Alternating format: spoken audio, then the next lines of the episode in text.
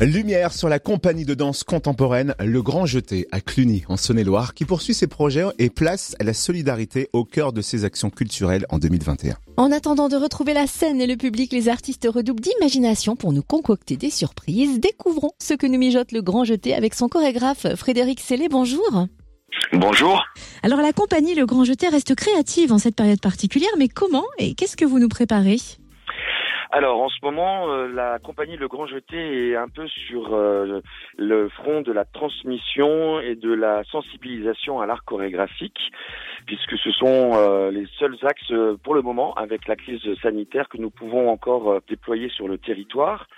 Et là, par exemple, je reviens de deux jours à Semur-en-Auxois où j'ai travaillé avec une classe de sixième, une classe de SECPA.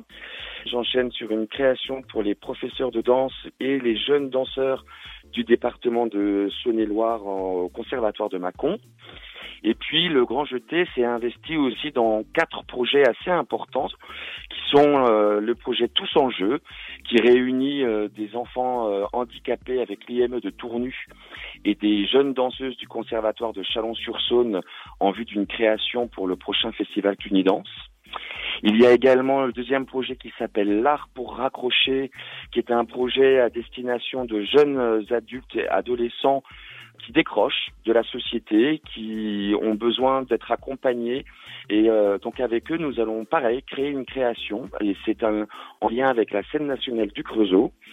Je reviens d'un travail euh, mené à la Chartreuse de Dijon pour la compagnie de Jérôme Thomas, la compagnie euh, Armo, qui me demande de mener des ateliers justement pour des jeunes patients de la Chartreuse.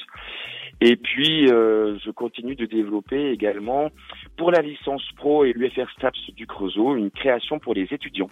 Donc vous voyez, nous avons quand même plein de projets. Et vous avez évoqué le festival Cluny Danse. Vous planchez déjà sur la prochaine édition? Ah oui, tout à fait. On planche déjà sur la prochaine édition. C'est exactement celui euh, qui a été annulé malheureusement en 2020.